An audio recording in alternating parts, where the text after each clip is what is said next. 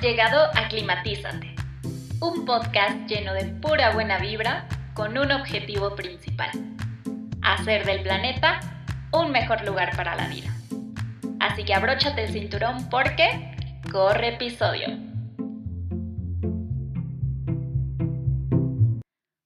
Hola, hola, ¿cómo estás? ¿Qué tal marcha la vida al otro lado de la bocina? De este lado te saluda Lilian y estoy pensando qué contarte para romper el hielo. Quizá que los meses del 2023 se me están pasando con bastante velocidad. Y no es que esto sea malo, solo que a veces me gustaría que el año transcurriera sin prisa, pero sin pausa, como dice una canción que me gusta mucho.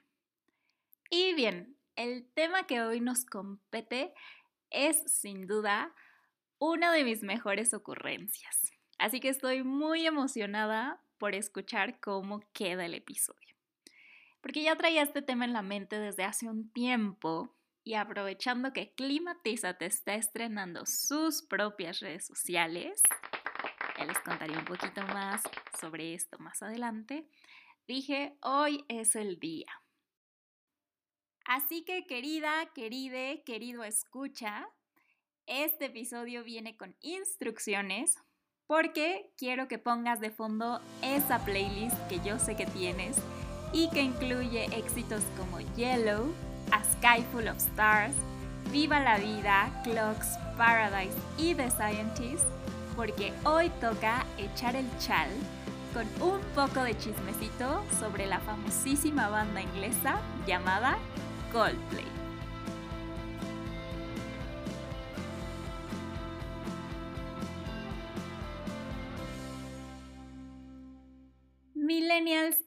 Centennials de México, yo estoy segura que recuerdan los épicos memes que surgieron el año pasado, por estas mismas fechas, de hecho, cuando Coldplay vino a dar varios conciertos en las ciudades de Monterrey, Guadalajara y Ciudad de México como parte de su última gira. Para quienes no se enteraron o no se acuerdan, los memes surgieron porque Coldplay dio tantos conciertos en el país y las noticias alrededor acapararon tanto espacio que se sintió que su estancia aquí duró muchísimo. Si no mal recuerdo, creo que sí estuvieron por aquí alrededor de un mes. Por esta razón fue que surgieron joyitas como aquellos memes que decían que los de Coldplay llevaban tanto en México que ya pedían su elote con chilito del que pica, que Chris Martin, el vocalista, ya estaba agendado para cantarle las mañanitas a la Virgen de Guadalupe el 12 de diciembre, y hasta aquellas personas que se preguntaban si la banda ya estaría cotizando al Infonavit. Porque ya sabes que en este bonito país la creatividad y la risa no faltan y eso me encanta. Y entre tanta risa, hay algo más que caracteriza la última gira de Coldplay y que es de lo que te quiero platicar hoy. Sin embargo, esa historia empieza un poquito más atrás, en noviembre de 2019. Lilian, por favor, cuéntame qué estaba pasando en ese momento. Claro que sí, yo te cuento. Bueno, en noviembre de 2019, Coldplay estaba en Jordania anunciando el lanzamiento de su penúltimo álbum titulado Everyday Life. Y para este acontecimiento, un periodista de la BBC entrevistó a Chris Martin, vocalista de Coldplay, y le hizo la siguiente pregunta. ¿Qué tan difícil es ser una banda que se preocupa por el medio ambiente y al mismo tiempo hacer giras globales? Congruentemente, Chris Martin le respondió que la banda no tenía planeado volver a salir de gira hasta no encontrar una forma sostenible de hacerla y que además fuera activamente benéfica para el planeta.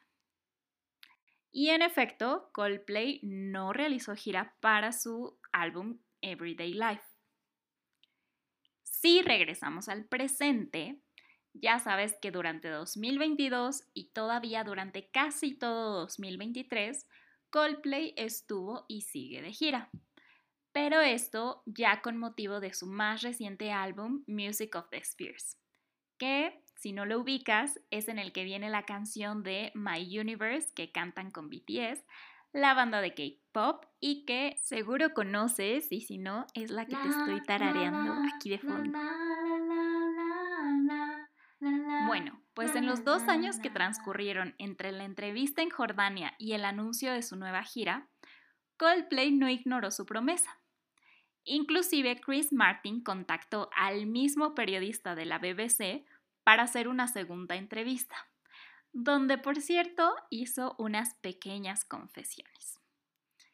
El cantante explicó que en su entrevista anterior se había sacado un poco de la manga eso de una gira sostenible porque quería dar una respuesta linda en ese momento. Para suerte de Coldplay, y por supuesto, siendo una banda altamente reconocida a nivel internacional, esta promesa no pasó desapercibida y llegó a los titulares de varios medios.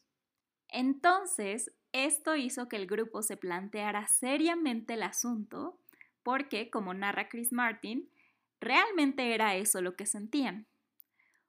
Cuenta así que en los días siguientes muchas organizaciones los empezaron a contactar y en cuestión de unas pocas semanas la banda ya había contratado a dos personas de tiempo completo para volver realidad eso de una gira activamente benéfica para el planeta.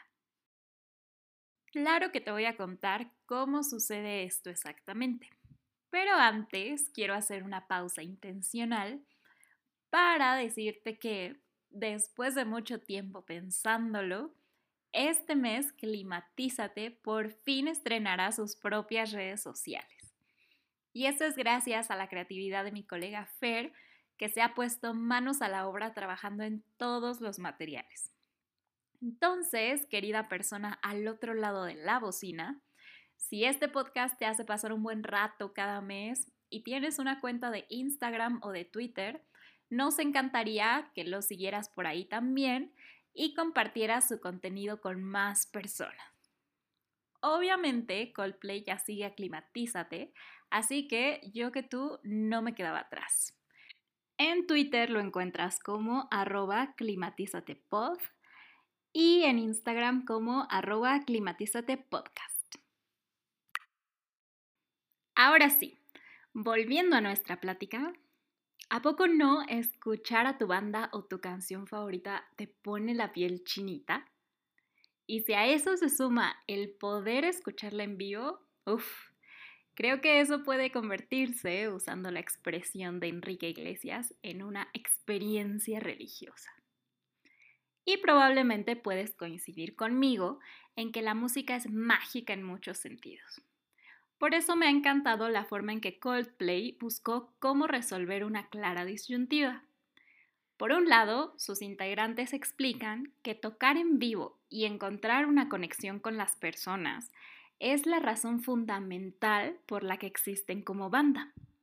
Pero, por otro lado, son muy conscientes de que el planeta está enfrentando una crisis climática y que no es algo que pueden darse el lujo de ignorar. Para resolver este dilema, tuvieron que encontrarle una respuesta a la pregunta, ¿qué tiene que pasar para que una gira artística sea activamente benéfica para el planeta? En ese sentido, su primer desafío fue resolver la huella de carbono de su gira. Y para ello tenían que tener una idea de cuáles son las fuentes de gases de efecto invernadero involucradas. En una gira del tamaño de Coldplay, para que te hagas una idea, la parte más contaminante se genera en los lugares de los espectáculos, por la energía que se necesita, la basura, los servicios, la mercancía, etc. Y lo siguiente más contaminante es la suma de los traslados de la audiencia al lugar del concierto. Hay que tomar en cuenta que hay gente que viaja en camión, en tren, en carro y hasta en avión desde otros lugares para asistir a un concierto. Entonces, por supuesto que esto tiene un impacto muy grande en el medio ambiente si sumas a 80 mil personas en un estadio. Estas dos fuentes, los traslados de la audiencia, más el espectáculo como tal, conforman casi el 70% de las emisiones de gases de efecto invernadero de una gira. Y a esta se tiene que sumar la huella de carbono de los traslados y alojamientos de la banda y todo su equipo de staff, de las actividades promocionales y muchas otras cosas que ocurren para que una gira pueda llevarse a cabo. Una vez conociendo esto, Coldplay pudo establecer una serie de acciones para reducir lo más posible la huella de carbono y otros impactos ambientales de la gira Music of the Spheres. Específicamente, llegaron a un plan de acción de 12 puntos, de los cuales escogí algunos para compartirte. Aquí te van.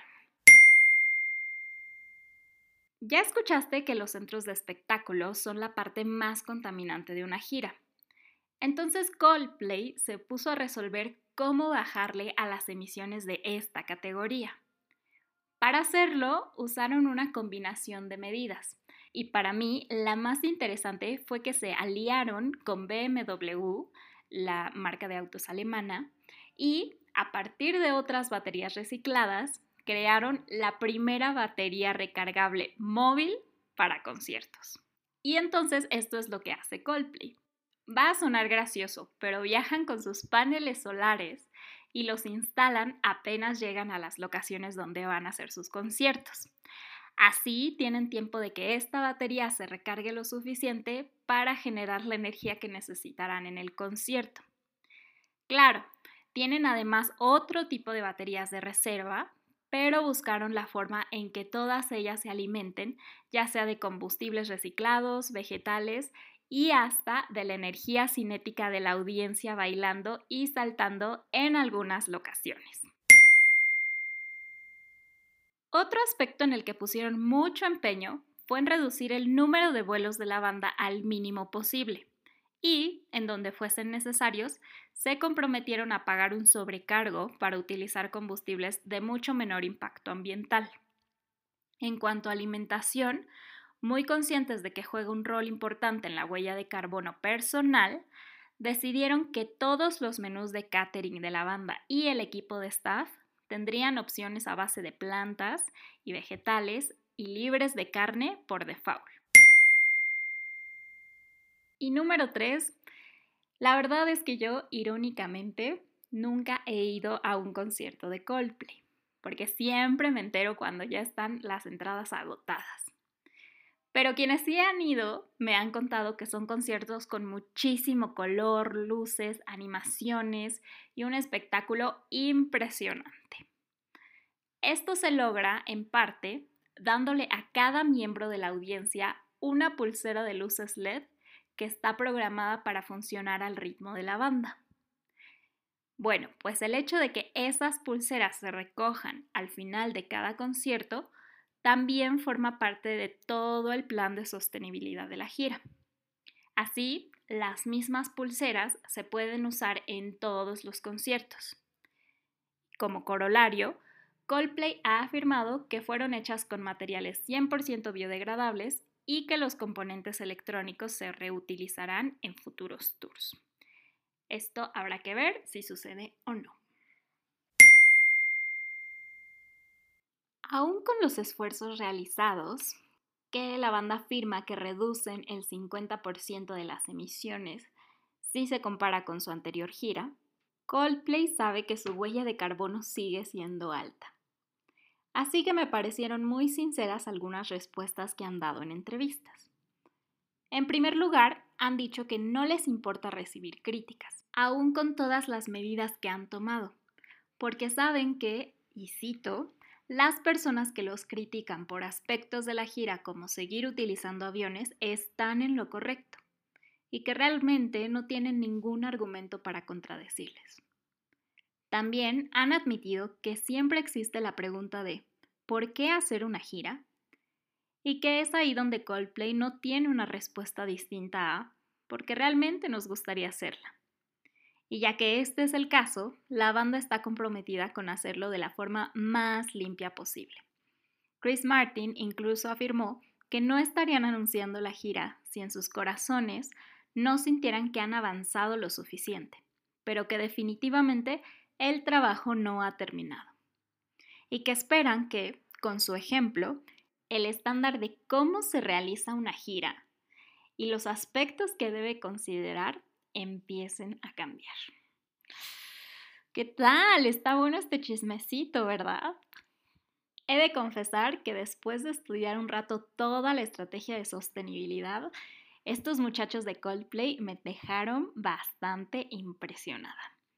Es una estrategia que es de acceso público, si se meten a la página de la gira, la van a encontrar fácilmente. Pero realmente, cómo la plantearon y todos los ejes que consideraron, me hicieron decir, wow, esto es querer hacer las cosas mejor. Y ahora, tampoco soy ingenua. Sin duda, debe haber aspectos de mercadotecnia involucrados en cómo se está comunicando y seguramente hay acciones que en papel suenan más poderosas a cómo realmente ocurrieron en la realidad. No obstante, que bandas del nivel de Coldplay hagan estos esfuerzos tan grandes es sumamente necesario porque establece una nueva normalidad, aquella donde nuestros modelos a seguir, los y las artistas que admiramos, nuestras inspiraciones, son, además de todas las cosas maravillosas, personas que activamente cuidan el planeta y esparcen ese mensaje. Sobre todo porque son personas, y no lo olvidemos, con alcances gigantescos y también muchos recursos materiales y sociales para propiciar grandes cambios. Así que entre más y más rápido, mejor. Para ir cerrando, se me ocurrió proponerte un ejercicio facilito. ¿Qué artista admiras muchísimo o te encanta? Piénsalo unos segundos y ya que tengas su nombre en la mente, vete a Google y búscalo seguido de las palabras cambio climático. Por ejemplo, Shakira cambio climático. ¿Qué resultados encuentras? ¿Crees que este artista hace bastante o muy poco por cuidar el planeta? ¿Cuáles de tus artistas favoritos dirías que son campeones ambientales? Cuéntame en las nuevas redes sociales de Climatízate qué te encuentras. Yo soy de las que creen que poner nuestra atención en quienes sí están haciendo las cosas mejor vale muchísimo la pena. Ahora sí, colorín colorado, nuestro momento Coldplay del día ha terminado. Muchas gracias por tu tiempo, ya sabes que yo estaré de vuelta por aquí el próximo mes.